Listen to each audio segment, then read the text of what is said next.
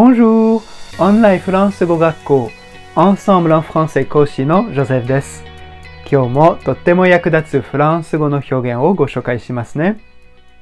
フランスではレストランやカフェでチップを渡すことが一般的ですが、チップはフランス語では何というか知ってますか？Un pourboire. Un pour boire. Un pour boire. Un pourboire. 二つの単語 pour と boire がくっついています。飲むためのという意味で、 レストランで働いている人が仕事帰りにいっぱい飲むことができるためにチップを渡しているんですね。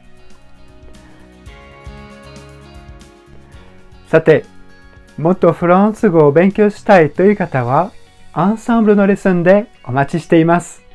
À très bientôt. Au revoir.